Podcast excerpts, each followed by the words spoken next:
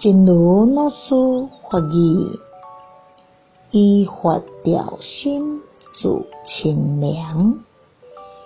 如果毋免用法向来调伏，大大细细代志拢会带来痛苦甲麻烦。如果会当借由法的力量向来调伏，内心就会得到安稳甲清凉。以法调心自清凉。如果不用法向内调伏，大大小小的事都会带来痛苦和麻烦。如果能借助法的力量向内调伏，内心就会获得安稳和清凉。